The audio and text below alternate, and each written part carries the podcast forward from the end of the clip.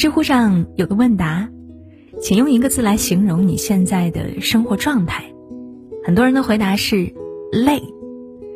现如今啊，快节奏、高压力的生活，让很多人如同上紧了发条的时钟一样，终日处在忙碌和焦虑之中。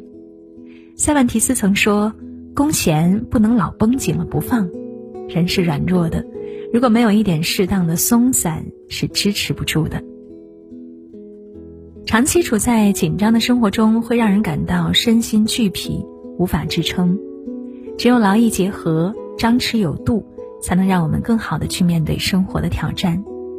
如果你也感觉累了，不妨慢下来，尝试一下《人民日报》推荐的治愈生活的这十八件小事。用花朵或绿植装饰房间。家是我们每个人最温馨的港湾。劳累了一天，最盼望的就是回到家里，卸下疲惫和伪装，让身心得到彻底的放松。而好的家庭环境能够让我们更加轻松惬意，可以在家里养一些盆栽和绿植，既可以缓解眼部疲劳、净化空气，又能够舒缓压力，给你向上的力量。洗个热水澡，然后钻进被窝。不管生活有多忙、多累、多烦，都要好好休息。洗个热水澡，让温暖的水流洗去我们身上的灰尘。也冲刷掉所有的疲惫和烦恼，然后钻进温暖的被窝里，舒舒服服的睡一觉。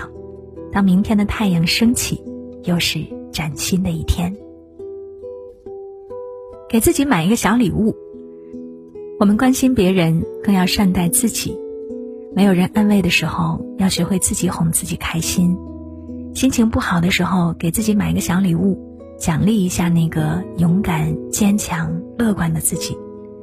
未来的路还很长，加油，你会越来越好的。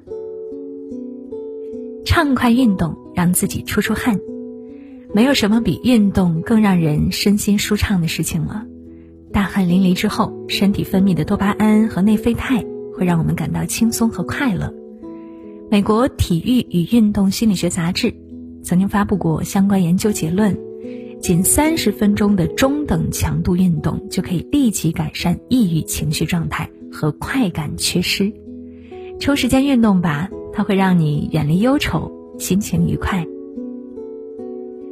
看一部自己想看的电影，艺术来源于生活，电影演绎的就是别人的人生。空闲的时候去看一部自己喜欢的电影，进入他人的世界，去体会另一种人生，也许。你会从中看到自己的影子，让内心得到治愈，或者从别人的生活中得到启发和感悟，学到更多的人生智慧。有条件的时候睡到自然醒。一个人最好的生活状态是：该工作时工作，该休息时休息，劳逸结合，才能保持精力充沛。周末的时候，如果没有重要的事情，不妨睡个懒觉。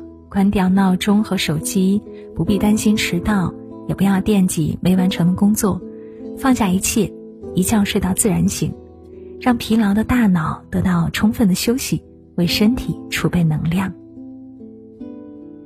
为自己做一餐饭，王尔德说呀：“爱自己是终身浪漫的开始。”每个人都要学会照顾好自己，越是心情不好的时候，越是要好好吃饭。用心给自己做一餐饭，用食物去填满你的空虚和寂寞，化解你内心的焦虑和不安。桌上放一些喜欢的摆件儿，生活需要仪式感，也需要情趣的点缀。收藏一些自己喜欢的小物品，无论是玩偶、装饰品，还是漂亮的相框、可爱的多肉植物，把它摆在桌子上，让它们陪伴着你的工作和生活。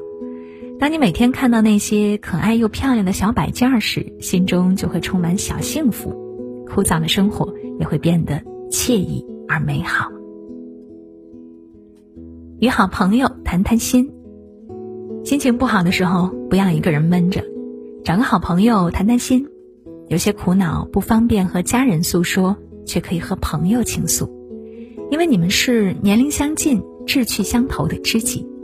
他会帮你出谋划策，排忧解难，还会真诚的指出你的错误，让你及时修正自己。朋友的支持和鼓励会伴你走过所有艰难的时光。和父母一起散散步。子女大了，每天忙于自己的工作和生活，很容易忽视父母的感受，亲情呢也会日渐疏离。香港著名主持人梁继章曾说：“亲人只有一次的缘分，无论这辈子我和你会相处多久，你一定要珍惜共聚的时光。有时间常回家看看，陪父母一起散散步、聊聊天，尽一份为人子女的孝心。”也让自己的心沉淀下来，感受一下温暖的亲情。父母的爱是治愈一切的良药，会给予我们无穷的力量。惬意的环境下读一本书，生活需要断舍离，心灵呢也需要定期的净化。在忙碌的生活中，偷得浮生半日闲，泡一壶清茶，读一本自己喜爱的好书，放下所有的杂念。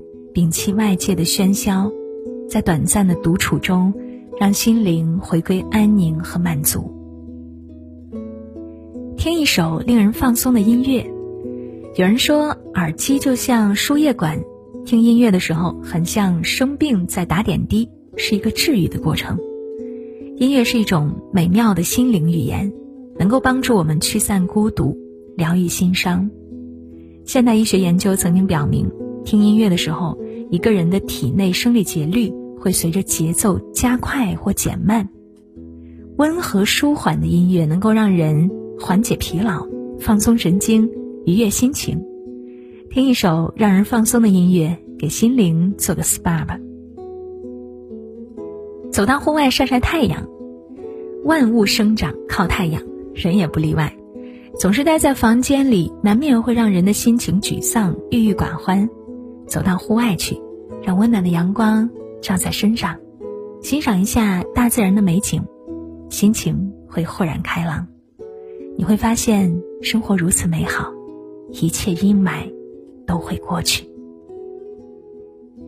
珍贵的时刻，拍张照片。每个人的生活中都有很多意义重大的难忘时刻，可能是第一天走进大学校门，第一次约会。或者是孩子迈出的第一步，家人的团聚时光，把这些珍贵的时刻拍摄下来。当你心情低落时，看到这些照片，便会回忆起当时的美好和感动，心里会瞬间充满幸福。给自己设置一个目标。刘墉曾说：“你可以一辈子不登山，但你心中一定要有一座山，它使你总往高处爬。”它使你总有一个奋斗的方向，它使你任何一刻抬起头都能看到自己的希望。人生有了目标，生活才有意义。给自己设置一个目标，让它指引你奋斗的方向。当你想要懈怠和放弃时，想到自己的目标，就会重新燃起希望的斗志。培养一个能坚持的小兴趣。卡耐基说。人人都应该有一种深厚的兴趣，以丰富的心灵为生活添加滋味。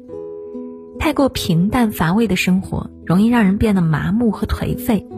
试着培养一个自己喜欢的小兴趣，读书、运动、下棋、插花，只要坚持下去，就会从中获得快乐。一个好的爱好不会使我们玩物丧志，只会让我们更加热爱生活。做一件能帮助别人的好事。高尔基曾经说过：“给比拿更快乐。”有研究表明，给予别人帮助是一个愉快的经历，可以增加人的幸福感，降低压力。力所能及的去帮助他人，既传递善意，又有益身心，何乐而不为呢？不必刻意去做什么大事，平时接触到的小事就行。帮陌生人指个路啊，给孕妇让个座呀。帮老人推一下车呀，这些助人为乐的好事能够提升我们的幸福感，让我们更加快乐。每天记录两件开心的事。有时候我们感觉不幸福，不是因为过得不好，而是忽略了生活当中那些细小的美好。其实，幸福很平凡，也很简单，它就藏在琐碎的生活里，等着我们去发现。从现在起，每天记录两件开心的事，可以是伴侣的一个拥抱，父母的一桌饭菜，路边盛放的一朵小花，老板的一句肯定。只要当下让你觉得开心，就记录下来。慢慢的，你感知幸福的能力就会越来越强。村上春树说：“当你用认真有趣的态度对待生活里那些看似无趣的小事时，就会收获一份小小而确定的幸福，从而觉得生活美好无比。能够在平凡的生活中创造幸福、疗愈自己，是一种了不起的能力。”